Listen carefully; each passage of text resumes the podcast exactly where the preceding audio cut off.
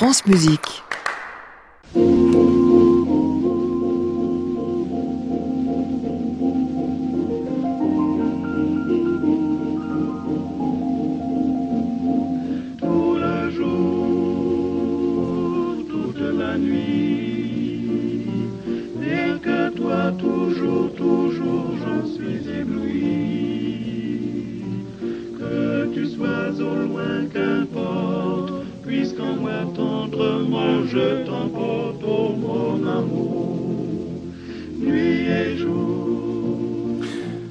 Tous et bienvenue dans le Classic Club sur France Musique tous les soirs de la semaine, 22h, en direct depuis l'hôtel Bedford à Paris au 17 rue de l'Arcade. On sera ce soir avec deux invités qui sont des fous de piano. L'un, et c'est normal, il le joue depuis des années. Il est d'ailleurs le grand pianiste franco-américain. Il nous parlera du piano de l'intérieur. L'autre le voit depuis des années en le dirigeant. Il a même créé un festival exprès pour le piano, un chef d'orchestre. Nous sommes ce soir avec euh, Jean-Yves Thibaudet et Jean-Claude Casatsu. Bienvenue à tous dans le Classic Club. you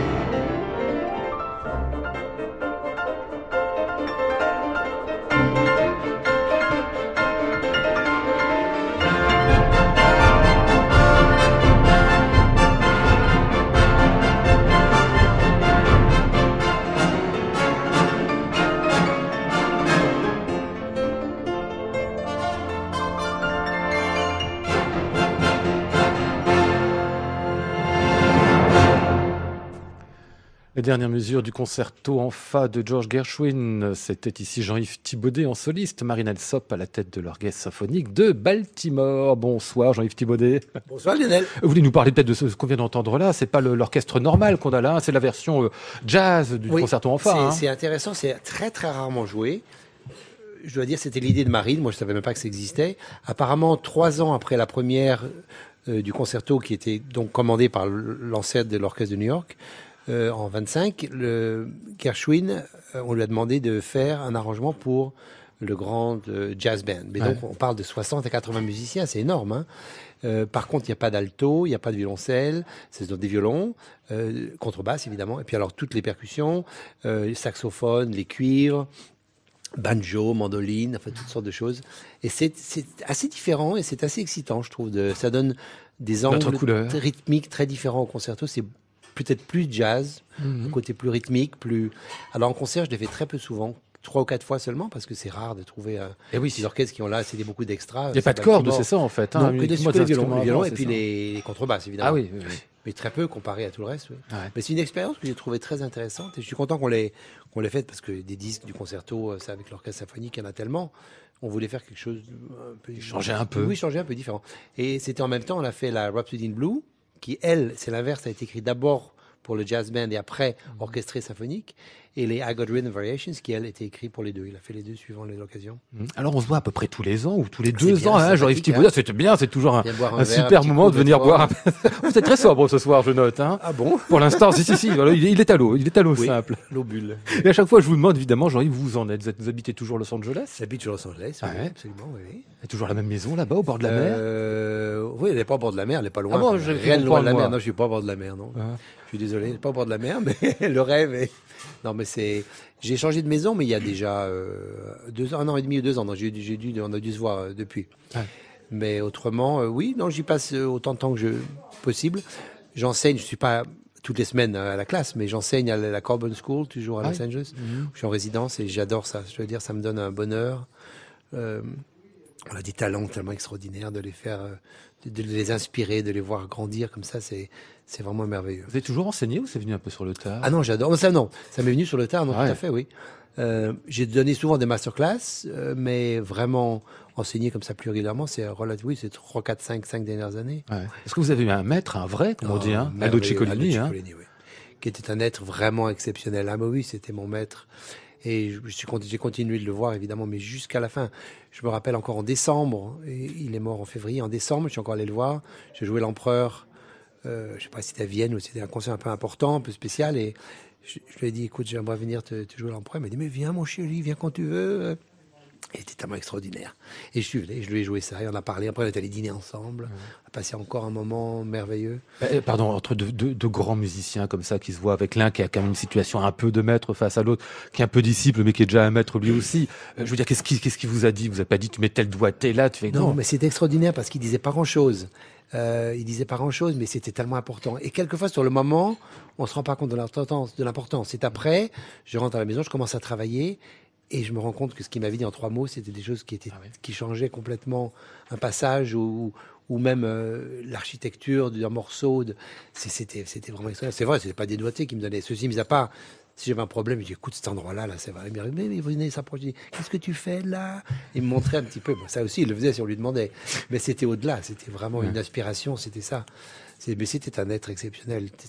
J'ai toujours dit que les leçons avec lui, c'était pas des leçons de piano, c'était des leçons de vie. Mm. Parce qu'on parlait de la vie, on parlait de tout, de la musique, de l'art, de la peinture, de, de, la philosophie. On parlait de tout. Le piano, c'était une infime partie de la chose. Bonsoir Jean-Claude Casatsu. Bonsoir cher Lionel. Est-ce que vous l'avez rencontré aussi bien connu Aldo Ciccolini ah oui, hein Je l'ai adoré, oui, oui. Euh, j'entendais Jean-Yves euh, en parler avec beaucoup d'affection et d'amour et je veux dire que je partage son opinion sur sa, sa grandeur d'âme, sa technique euh, qui était totalement au service de la musique qu'il possédait au-delà au-delà des mots. Et ce que, ce que, ce que tu viens de dire, Jean-Yves, c'était c'est tellement juste avec les grands, les grands maîtres. Un mot une inflexion, ça nous ouvre, ça nous ouvre parfois des horizons. J'ai eu la, même sensation euh, lorsque j'avais été invité pour la première fois par Mravinsky, j'étais jeune chef d'orchestre à Saint-Pétersbourg, et Lieberman, qui était un très très grand violon solo, qui était ensuite parti avec Kondrachin euh, pour le concert Trebau d'Amsterdam, il m'avait dit, mais deux, deux mots sur la septième de Beethoven que je dirigeais, euh, mais deux mots qui ont éclairé toute ma réflexion par la suite. Donc je pensais, quand tu disais ça, cher Ouais, hein. je me suis dit, les grands, ils, même sans parler, et en les regardant, et en simplement en voyant le, le mouvement d'une main, ou simplement le, tout d'un coup la- une mélodie dont, dont, dont, dont ils, ils, ils nous font, ils nous font cadeau, et tout d'un coup on s'est dit, mais voilà, c'est ça, l'exactitude. Et je veux dire que j'ai eu la chance aussi de, de travailler avec mon cousin Robert Casatsu, qui m'avait dit, tu sais, la chose la plus difficile du monde, c'est d'essayer de faire ce qui est écrit d'abord. Et c'est vrai que Le le, texte, texte, oui. le texte, Et c'est ça, Aldo en parlait fondamental. tout le temps, le respect du texte, ça c'était une obsession pour lui. Oui, chez Aldo, Tout le Ah oui, temps. complètement. Mais, mais les grands, c'est ça. Je veux dire, l'évidence, l'unité, la simplicité, le naturel et le texte. Euh, Attendez, vous me disiez tout à l'heure deux mots sur la septième. C'était quoi les deux mots, vous vous en souvenez? Oui, il m'avait dit dans le dans le dans le le, le, le 6-8, le fameux 6-8, où fait tim pam pam pam pam pam pam, il m'avait dit pense Amsterdam, Amsterdam, Amsterdam, Ah, c'était que ça et non pas en 2-4, mais en 6-8. Il m'a dit, D'accord. il faut penser en 6-8. Am, pam, pam, pam, pam, pam, pam, pam, pam, pam, pam. Alors que souvent on fait pam, pam, pam, pam, pam, pam, pam, ce qui est en 2-4 et ce qui est pas, ce qui est pas, ce qui ne sonne pas. Et il m'a fait réfléchir sur l'exactitude d'une euh, phrase rythmique qui, en effet, euh, était fondamentale. On va reparler avec vous bah, de vos souvenirs les uns les autres, du Lille Piano Festival avec vous, euh, Jean-Claude Casatsu, puis de concerts à venir euh, jeudi à Radio France avec euh, vous, Jean-Yves Thibaudet. On va vous entendre, Jean-Yves, dans la musique de Claude Debussy ici.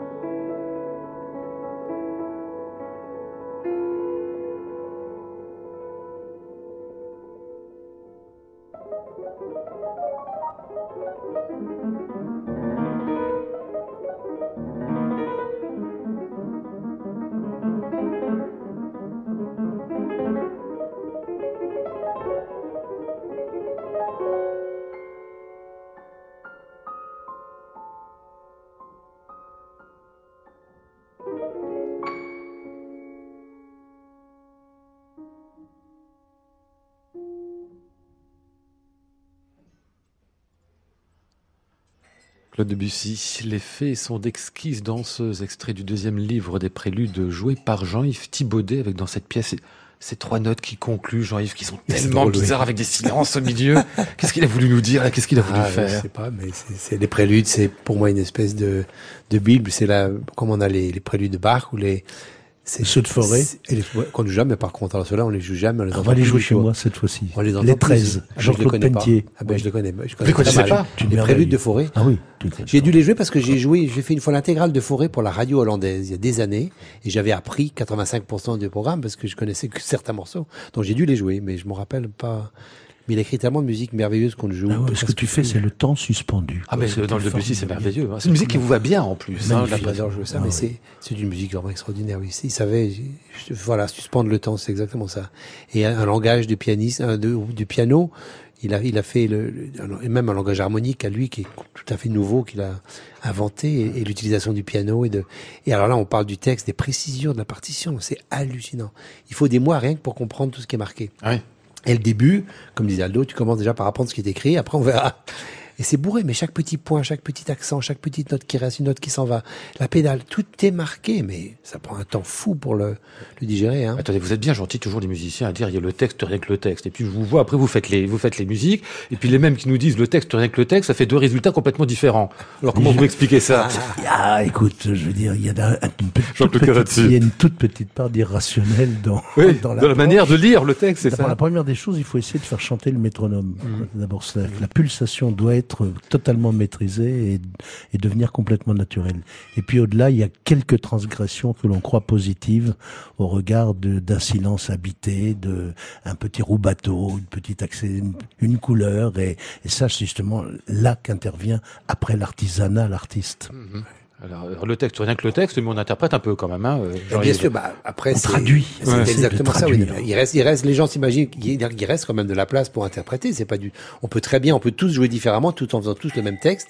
Et comme, mais comme tu dis, quand on entend le, à la fin du compte, on entend, le morceau peut être différent, Si je heureusement. peux, si je peux me permettre, c'est un peu, c'est, je m'excuse de t'interrompre, mais un peu comme Pinocchio, qui est le chef-d'œuvre immobile, et Gepetto lui donne la vie. Tu vois C'est beau, et alors il le fait marcher dans un sens ou dans un autre, mais le chef-d'œuvre il est là, c'est Pinocchio. Et puis il, il lui donne la vie. J'ai fait une C'est fois, joli, un- ça. j'ai fait une fois un- une création d'un compositeur et il m'avait dit une chose qui m'avait beaucoup touché. Euh, il s'appelait Peter Sraat, c'est un compositeur hollandais. Il avait écrit ce morceau qui s'appelait Étude pour moi, piano et orchestre. Et alors il m'expliquait, il, il était là à toutes les répétitions, au premier concert, et ensuite on l'a joué plusieurs fois en tournée et plusieurs fois encore. Et il me disait qu'il avait l'impression que pour lui c'était comme un enfant. Alors tu as l'enfant, tu es, tu, tu es chez lui et préparer l'enfant, le, le bébé, après l'enfant est là, après tu joues, et chaque fois, et il disait que plus ça avançait, plus il se sentait éloigné, et plus l'enfant de- prenait sa propre vie, devenait un peu le mien, c'est nous qui l'avons créé, et plus à la fin il se sentait complètement, c'est l'enfant qui grandissait, qui sortait comme ça de la maison pratiquement, et c'était très touchant, et c'est ça. Pourtant on faisait ce qu'il avait marqué, mais on évoluait avec le morceau. Je lis tout ça. Vous avez de belles images, messieurs, ce soir. Hein. Je sais pas si, le, si c'est le Bedford, vous proximité à tous les deux, mais tout ça vous rend bien poète. Je vais rompre avec un petit spoons. Classic Club, Lionel Esparza, France Musique. Un spoons, c'est le nom qu'on donne à la virgule. Les virgules de 22h18. Ah oui, ça, un spoons. Je sais, ça surprend toujours tout le monde, mais Un Spunz. oui, oui. Mais Ah, on, on appelle ça une virgule, mais euh, au Bedford, on appelle ça un Un spoons. Spunz, ok. Ah ouais. Et C'est toujours 22h18. Euh, non, non, c'est pas, parfois ça change d'heure, vous savez. Oh là là, J'ai voulu parfois il y en a pas, parfois on les oublie. euh. 22h18 qui arrivait, il faut que tu vite voilà, là. qui mettent le spoons. C'est l'heure du Spunz. Il y a celle du crime, puis il y a celle du ouais. Euh, Climb Every Mountain, c'est un choix. Alors, à chaque fois qu'il vient, Jean-Yves Thibonnet nous apporte un, deux, parfois trois disques. Alors là, vous apportez plus Des de disques, c'est fini en disques, fait. Là, je suis oui. désolé, mais il n'y a, il y a plus de disques. Je sais pas, j'ai un peu dépassé le. Eh oui. Maintenant, avec la nouvelle Vous technologie, la- n'est-ce pas, eh je ouais. suis passé à tout ce qui est voilà digital et alors j'ai plus beaucoup de disques. À ma... Et On vous avez de la des place, mais- suggestions en tout cas. Mais j'ai des suggestions, oui. Alors ça, moi, alors vous allez me dire que je suis idiot, et Jean-Claude m'a dit tout à l'heure, tu connais rien à rien, mais il a raison. Shirley Bassey. Suis passé, mais une grande dame, une légende. Alors évidemment, la façon dont on la connaît le plus, c'est évidemment les films de James Bond. Ah ouais. Quand les gens me disent qu'ils la connaissent pas, mais- jouer, elle chantait. Elle chantait, Elle chantait, c'est ça. Toutes les musiques de films, les Goldfinger, les Diamond, tout, ce qu'elle a écrit, c'est tout ce qu'elle a chanté, c'était. bah, après, elle a eu une carrière extraordinaire et elle chante toujours merveilleusement bien. Elle continue à à faire des concerts dans des stades. Ah oui oui, oui, tout à fait. Non, c'est une. Et c'est pour moi la définition du du glamour. S'il y a du glamour, c'est une femme qui est telle. Elle est vraiment, elle est tellement élégante sur scène. Elle a un tel c'est, d'un- on n'a plus des gens comme ça qui ont cette De espèce l'aura et du charisme de l'élégance. Eh oui, mais tout ça à la fois, absolument, oui. Vraiment, c'est extraordinaire. Alors, Shirley Bassey dans Climb Every Mountain, c'est le choix du soir de Jean-Yves Thibaudet.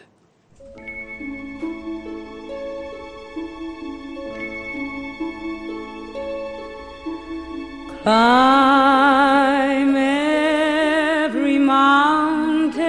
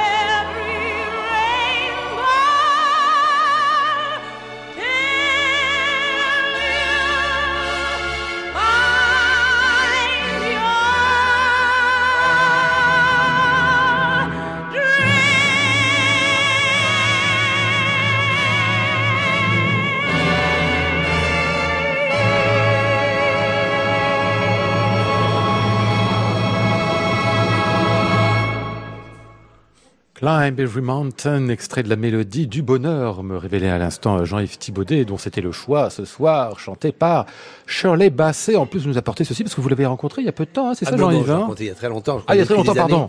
Mais je l'ai vu il y a peu de temps, j'ai joué à Monte Carlo, elle habite là, et elle, est- quand elle est en ville, elle vient toujours m'écouter. Elle est venue très gentiment. Mais je vous raconte brièvement l'histoire où je l'ai rencontrée, parce que c'est très touchant. Donc il y a, j'ai oublié combien, mais de nombreuses années. J'ai joué à Oslo, en Norvège, un récital, disons le mercredi soir. Et le mardi soir, j'étais déjà donc arrivé à Oslo, et le promoteur de mon concert me dit ce soir dans la même salle, il y a un concert de Shirley Bassey. Je dis c'est pas possible. Il m'a dit si si, mais est-ce que tu veux venir? Ben, Je dis ben absolument. Et il m'a dit si tu veux on ira, je te présenterai, tu pourras le rencontrer à la fin. Ah, pour moi c'était vraiment, j'étais, évidemment allé au concert, qui était prodigieux parce que c'est vraiment une grande dame de scène. Et à la fin du concert, je suis allé backstage pour la, la trouver. J'ai attendu très longtemps, je me rappelle, mais beaucoup de temps à se changer, à se préparer. Mais quand finalement la porte s'est ouverte et que Madame est sortie, il m'a présenté. Elle était adorable. Je lui ai expliqué que je jouais le lendemain. Elle a dit, oh, mais je suis désolé, je serai parti, je vais jouer ailleurs, etc. Mais surtout, euh, restons. et Je, lui ai dit, vous habitez où? Elle m'a dit, j'habite à Monte-Carlo. Oh, mais j'ai dit, j'y joue régulièrement. Faites-moi savoir. La prochaine fois que je jouez, j'irai vous écouter. Et elle est en effet venue. Mais la, la petite chose qui est mignonne, c'est que le lendemain, j'arrive dans ma loge pour le concert et je trouve par terre, euh, comment dire en français, sequence. C'est euh, c'est les robes qui sont faites tout en, comment dire sequence Une paillette. Ah oui, d'accord. paillette de sa robe. Elle Ah avait oui, plusieurs oui. robes. Ouais. Il y avait une petite paillette rouge qui était par terre, qui était tombée. Et je l'ai ramassée et je l'ai toujours. je l'ai mise dans ma boîte à boutons de manchette, avec mes boutons de manchette. Et j'ai la paillette du concert de Shirley Bassey à Oslo. Mais je ça fabuleux. Mais oui, ça extraordinaire. Ah oui, c'est. C'est- Et je lui ai dit là encore, je lui ai rappelé l'autre jour, Ah ça oui, m'a fait vous rire. Elle elle l'a pas récupéré, non C'est c'est ma Elle paillette. dit, c'est à moi, c'est ma paillette. En tout cas, elle se porte bien. On le voit parce que Ah vous avez oui. une photo, vous Oui, nous avez oui. montré à Ah, C'est l'instant. une hein. femme c'est magnifique, est super. belle, elle est belle. Très, Ah très belle, ouais, belle ouais, femme. non, mais oui. très bien. Bon, euh, Jean-Yves Thibaudet, on va parler de votre prochain concert à Paris. Ce sera à l'auditorium de Radio France ce jeudi, avec l'orchestre philharmonique de Radio France, dirigé par Fabien Gabel, qui remplacera, on le sait depuis quelques heures à peine, euh, Miko Franck, au programme Debussy, Prokofiev, mais pour ce qui vous concerne, Richard Dubugnon est une pièce donc en création française, Eros, Eros Athanatos, et pas Ethanatos, Non, hein, non, c'est de Athanatos. Athanatos qui en grec veut dire immortel. C'est très Ah, important. c'est l'amour Eros immortel. immortel, absolument. Que vous jouerez alors à deux en fait avec Gauthier Avec Capuçon, avec, Gauthier l'orchestre aussi, parce que c'est un double concert. Oui, c'est un hein. concerto. L'idée, l'idée nous est venue. c'est- On est très amis avec euh, Richard depuis des années et il devait écrire un concerto pour moi. Je lui avais demandé et ensuite Gauthier lui avait demandé également d'écrire un concerto pour lui. Et finalement un soir, on était tous ensemble. On a dit mais pour- il a dit pourquoi j'écrirais pas un concerto pour vous deux ensemble? Ça n'existe pas. Il y en a très très peu. Donc piano, violoncelle et orchestre. Et c'est c'est un concerto vraiment magnifique. On l'a déjà on l'a créé en Australie à Perth. Ensuite on l'a joué à Anvers avec euh, l'orchestre de là-bas. Ensuite euh, à Cologne la semaine dernière. Et maintenant donc la création à Paris. Euh, et non, c'est un, c'est un programme qui est très beau parce que tout est autour de d'Eros et de puisqu'ils vont faire Pélas et Mélisande de Debussy la suite, ensuite Roméo et Juliette de Prokofiev. Donc c'est tout autour comme ça de de l'amour et, et c'est un morceau Mais est-ce que- que, nous raconte celui de, de Richard Dubugnon C'est une histoire, enfin une histoire d'amour, c'est c'est bizarrement dit, mais euh, Non, c'est pas. une c'est- histoire de l'amour, Non, c'est voilà, c'est- c'était c'est décrit, c'est c'est c'est la- c'est un morceau qui est plein de sensualité, de couleurs extraordinaires de l'orchestre, de, de thèmes, des thèmes d'amour, des thèmes de. Ça passe pas. Il y a un côté très jazzy dans les troisième et quatrième mouvements, euh, un peu un peu Bernstein, un petit peu. Alors c'est un concerto vraiment vraiment fabuleux. On s'amuse beaucoup avec euh, avec Gauthier. On a beaucoup de plaisir à jouer. Et alors, ça, ça s'équilibre comment le, le, le violoncelle et le, et le piano dans Mais cette pièce? c'est un, c'est un challenge, c'est difficile. Ah oui, non, non, c'est, il a fait ça merveilleusement bien. Non, non, on a des, on a beaucoup de moments où on joue que, enfin beaucoup. Il y a des moments où on joue tous les deux, où l'orchestre arrive dans des espèces de comme un moment de sonate pratiquement. Après avec l'orchestre, il y a des moments où le piano, le thème, le violoncelle. Non, c'est, fait euh, tout à fait organiquement et, et, ça sonne finalement. Ça, ça va. Je sais pas pourquoi il y a jamais eu de concerto. Enfin, il y en a eu, je crois, apparemment un ou deux dans toute l'histoire de la musique, mais c'est rare. Puis, parce qu'il y a quand même des pianos, violons et orchestres. Ouais, ouais, Le des double triples. de Brahms, le Mhm. triple, mais pi- piano, violoncelle et orchestre, c'est pas une chose qui a jamais inspiré tellement les. Et nous, l'histoire à la base aussi avec Gauthier, c'est qu'on est, on est vraiment bien copains et on, a, on se voit jamais parce qu'on est tous les deux Mhm. pris. Et on s'est dit, si on a des concerts ensemble, au moins on est sûr qu'on passera. Ça fait au moins une Un semaine ensemble. Tu vois, et là, on a une semaine ensemble à Paris. Voilà. On peut aller au restaurant, on peut aller Euh, se voilà, on va à la voir. répétition, on va au bar, on s'amuse.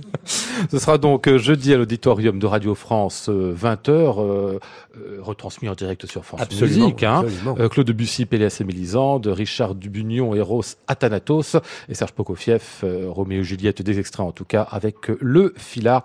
Et Jean-Yves Thibaudet, qu'on va retrouver dans ce qui suit. ça va être un clin d'œil à votre prochain concert, Jean-Claude Casatsu, puisque vous ferez le concerto l'Égyptien de Camille Saint-Saëns avec Bertrand Chamaillou, hein, en ouverture du Lille Piano Festival. Absolument. Alors ça, ce sera dans trois jours, et on va entendre justement euh, Jean-Yves Thibaudet dans cette œuvre.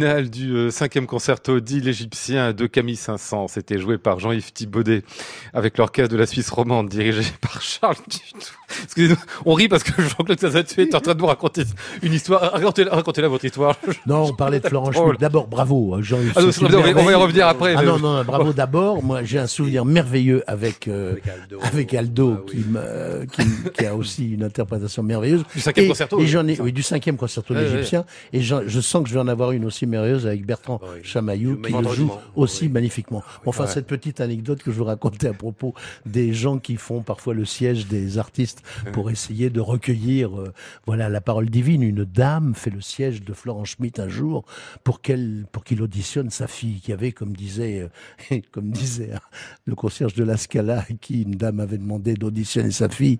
Il lui avait dit, la voce pic- piccola ma bruta. Et alors, bon, c'est-à-dire les petites mais laides. Et alors là, la dame, la dame demande à Florent Schmitt d'auditionner sa fille. Et alors à la fin, elle lui dit, alors, alors, maître, comment avez-vous trouvé que ma fille a chanté ce petit lié? Comme un pide, madame. Compris le lead, le pied. Tout ça, c'est pas mal. Euh, non, de Saint-Saëns, j'ai Ah, une autre histoire. Il nous a promis une autre histoire de Saint-Saëns oui, sur- aussi. parce qu'en fait, euh, Camille Saint-Saëns, Oui. qu'on écoutait à l'instant, là, Voilà, et, et- et dans la famille Casatsu, enfin, enfin, Alors, Camille. Saint-Saëns a joué un grand rôle dans, dans la famille puisqu'il était le premier président de l'orchestre des instruments anciens que mon grand-père avait créé au début du siècle dernier, avec ses frères et ses sœurs, parce que son père, euh, qui était un fou amoureux de la musique, il a eu 14 enfants, dont mon grand-père était le neuvième enfant, et il a juré, il s'est juré que tous ses enfants seraient musiciens. Alors il rentrait, il rentrait du, du cabaret où il jouait en amateur, euh, ce qui était expert comptable. hein, je parle de Ah mon oui. arrière-grand-père. hein. Il jouait du violon et de la guitare, et alors il rentrait et il réveillait, il réveillait les enfants le soir. Il disait alors, alors, qu'est-ce que c'est que cette note? Alors le gosse, euh, euh, si bémol, non, là, pan, une claque, il leur a donné l'oreille absolue comme ça.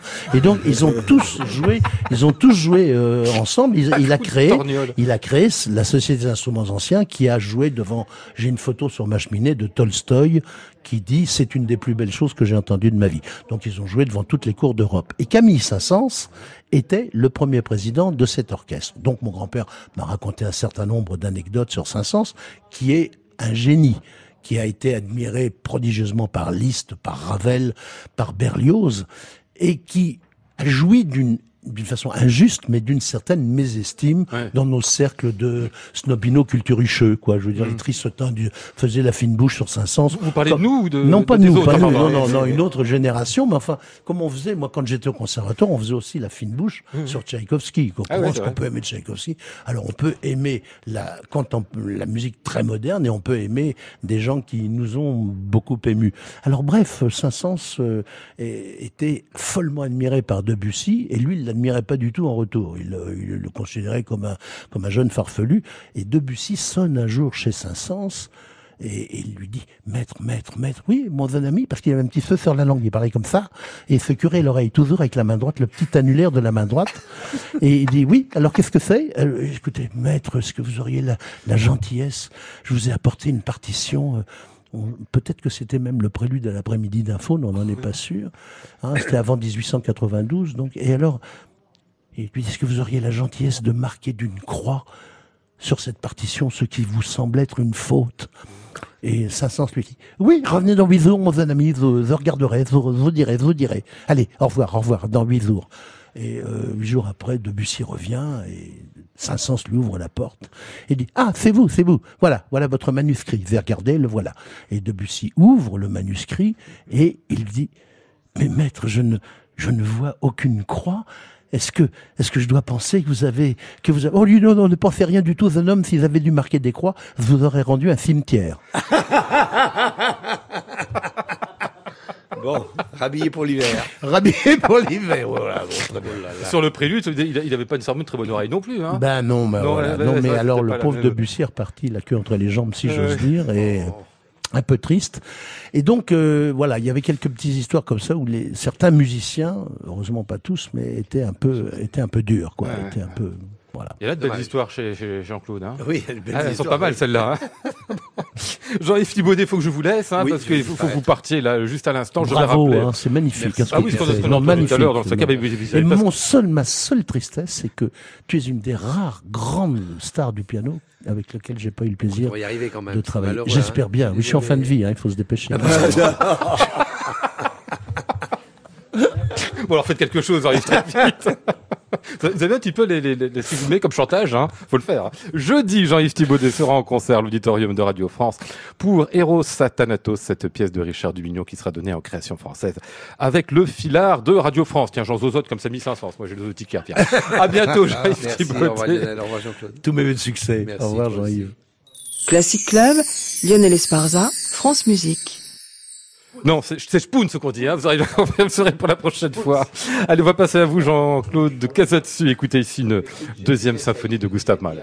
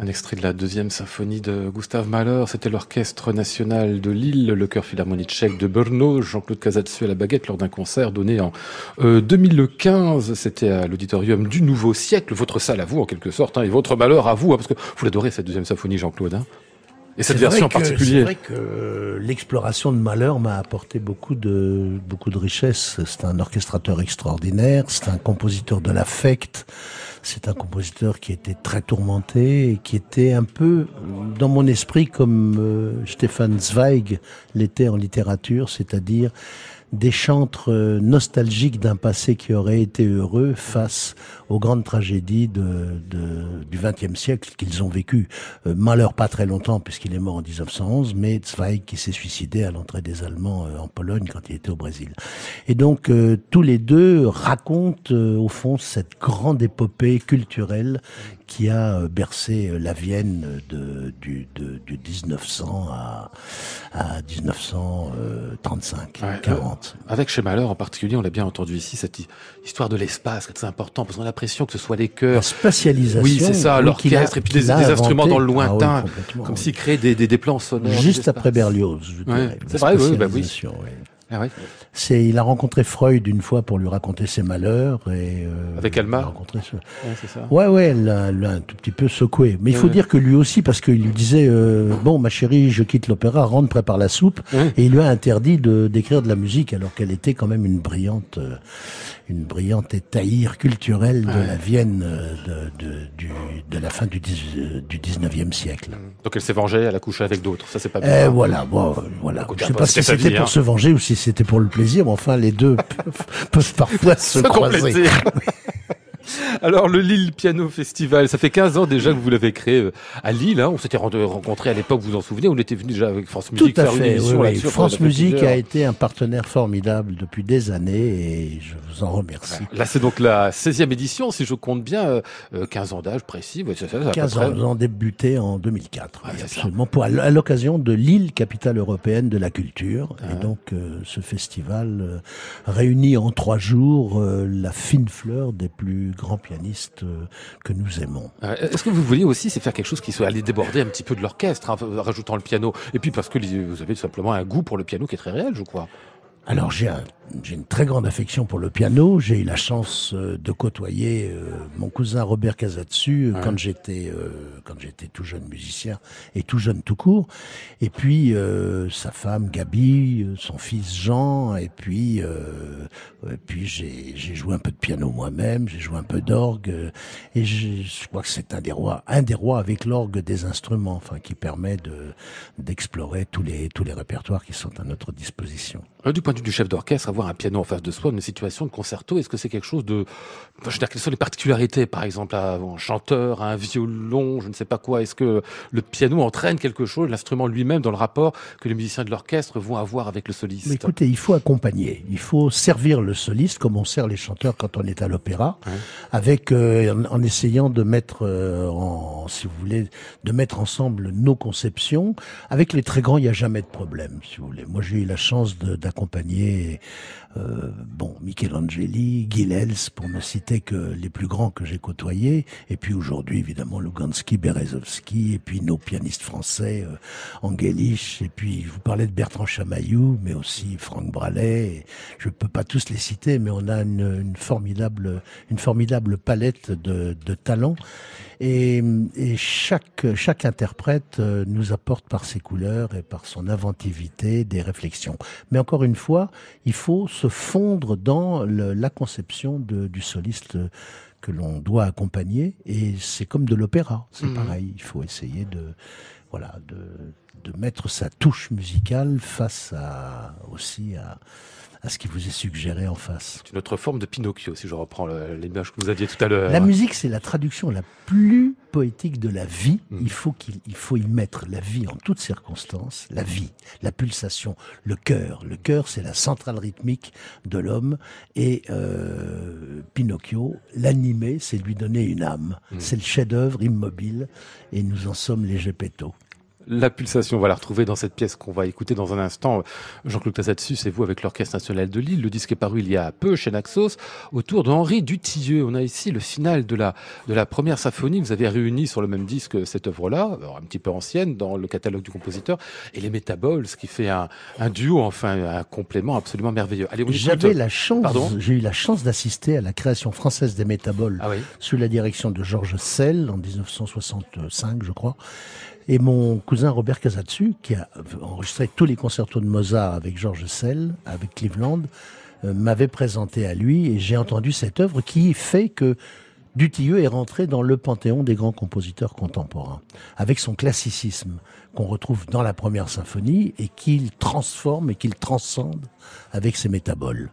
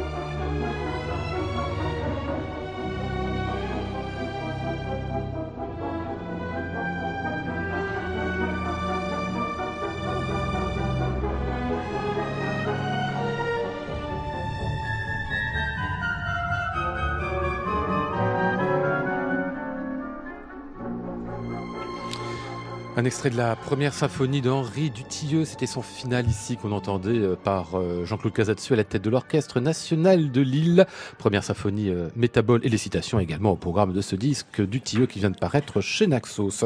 Alors revenons peut-être Jean-Claude Casatsu au, Lille Piano Festival, donc euh, 15 ans d'âge disions-nous, qui se déroulera ce vendredi, samedi et dimanche, en trois jours, plein de choses, plein de lieux, plein de claviers, surtout parce qu'il n'y aura pas que le piano. Hein. Alors écoutez, en trois jours, 40 artistes, euh, 28 pianistes, 8 lieux. Alors évidemment Lille dans l'auditorium, euh, qui est si cher à mon cœur, comme vous en parliez Ouais. tout à l'heure, que j'ai réussi à obtenir après 10 ans de débat, de convaincre nos élus, et je, je leur, je, je les remercie de tout mon cœur parce que c'est une Vadim Repin qui l'a inauguré avec moi il s'est baladé, il m'a dit, je crois que tu as une des plus belles acoustiques d'Europe. Et je crois que c'est assez, vrai, c'est assez proche de la vérité. Donc, dans cet auditorium, mais au-dessus, il y a une salle pour la musique de chambre et les, les formations plus réduites. Et puis, nous allons au conservatoire, qui a lui aussi un auditorium magnifique avec euh, moins de monde, avec 300 places, mais pour la musique de chambre, les récitals, c'est une splendeur. Le Palais des Beaux-Arts, le Saint-Sauveur, qui est une... C'est la gare, ça.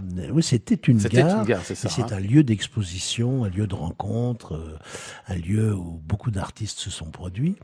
Et puis, euh, nous allons à l'abbaye de Vaucelles. L'abbaye de Vaucelles, qui est une abbaye cistercienne euh, du XIIe siècle, avec un immense parc, avec euh, vraiment un, un environnement extraordinairement poétique, dont je rêve de faire le Glyndebourne Ah du oui. Nord. Ouais, ouais. Et alors là, on Ce va sera pour le dernier concert, c'est ça, hein C'est le dimanche, oui, le dimanche.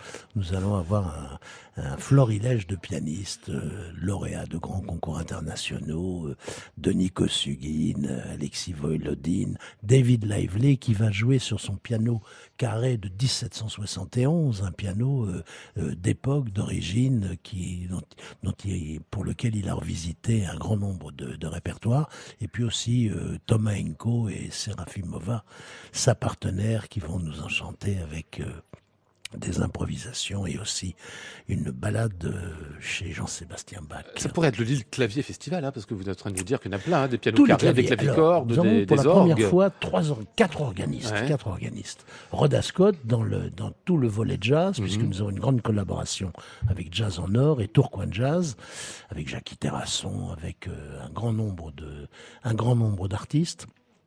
Euh, euh, Thierry Esquèche, euh, Guy Leroy, qui est l'organiste de la Treille, la cathédrale de la Treille, qui est en, un des lieux aussi que nous allons visiter euh, dans l'île, et aussi Olivier Latry, qui est le titulaire, un des titulaires de l'orgue de Notre-Dame.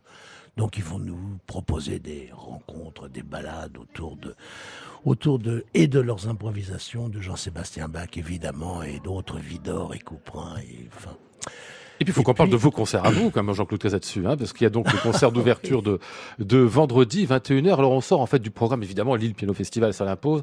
Le programme ouverture, concerto, symphonie, hein, parce que là, on aura deux concertos, même programme. Le premier, ce sera bah, le premier de Liszt avec euh, Louis Schwitzgebel, leur soliste. Et puis, euh, pour le second, le concerto numéro 5, l'Égyptien, qu'on écoutait euh, tout à l'heure, de Camille Saint-Saëns. Bertrand. Par Bertrand Chamaillou, que vous disiez tout à l'heure. hein. Alors ça, c'est le concert d'ouverture. Et le concert de fermeture, c'est Nelson Alors hein. j'ouvre et je ferme. Ouais. si j'ose dire, avec mon ami Nelson Frère qui jouera le monumental second concerto de Brahms. Comme Brahms avait écrit, j'ai écrit un tout petit, petit concerto avec un tout petit, petit. ça qu'il a dit. Il avait dit ça, alors que le concerto dure euh, 48 minutes et que c'est une symphonie avec orchestre. Ouais. Et Nelson, euh, Nelson excelle. Euh, On a joué beaucoup ensemble et je suis très, très heureux de le retrouver pour cette euh, magnifique clôture. Faut dire, c'est un pianiste fabuleux. en plus. Oui, formidable. Oui, il est de la veine de. On évoquait tout à l'heure Aldo Ciccolini, euh, mais c'est aussi. Euh, ouais, il y avait Maria, il y a Maria, il joue en Pirèche, euh, Jean-Yves Thibaudet. Euh, c'est cette euh, cette onctuosité puissante, sans aucune dureté, et euh, un sens de l'unité qui est qui, est- qui transmet l'émotion au plus haut point. On va fermer cette émission, euh, Jean-Claude Casatsu, avec une vie de héros de Richard Strauss. C'est votre antépénultième disque, si euh, je compte bien, hein, ce disque Antépénultième, Strauss, c'est ça, hein avec l'Orchestre National de Lille. Et ici, euh, le final, l'extase totale, hein, l'amour retrouvé, enfin tout, quoi. Je vous ai pas parlé De d'un dernier lieu aussi. Ah oui où nous avons, nous allons pour la première fois le musée Matisse Ah oui pour les 150 ans de Matisse avec un beau récital de Cyril Huvet. Bon, Très bien. Ce sera pour le Lille Piano Festival, tout cela. Allez, une vie de héros pour conclure.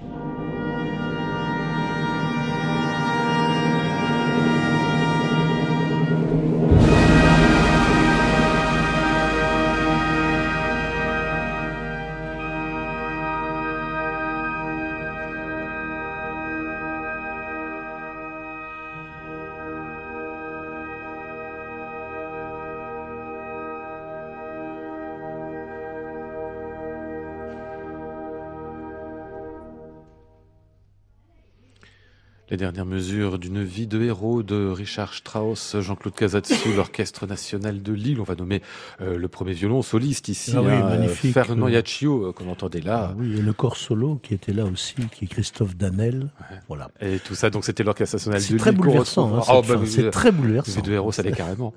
L'Orchestre National de Lille et Jean-Claude Casatsu, donc pour le concert d'ouverture du Lille Piano Festival, ce sera ce vendredi à Lille, donc euh, au Nouveau Et puis je Siècle. vous ai, ah oui. Ah mais on n'a plus le temps, on est à la fin Ah, de si, si, l'émission. si, si. Bah alors Il y a- des 5 si, secondes. si, hein. très vite. Et j'ai Très aussi vite, allez-y. l'orchestre de Picardie. Ah Je oui. vous en ai pas parlé Ah non. avec euh, Harry Van Beck Oui. et puis euh, Franck Bralet. Mais j'ai tellement de pianistes. Bon, voilà. Je suis désolé, mais le temps Il y en a des vite, hein. dizaines en trois jours. Voilà. Bon. Merci Jean-Claude Casatsu.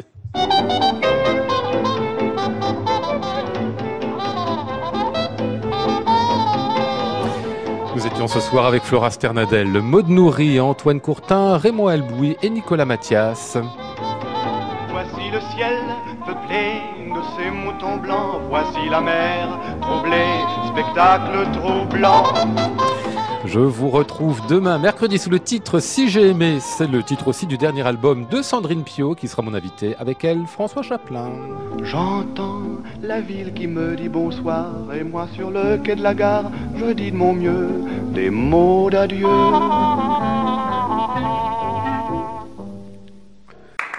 À réécouter sur francemusique.fr.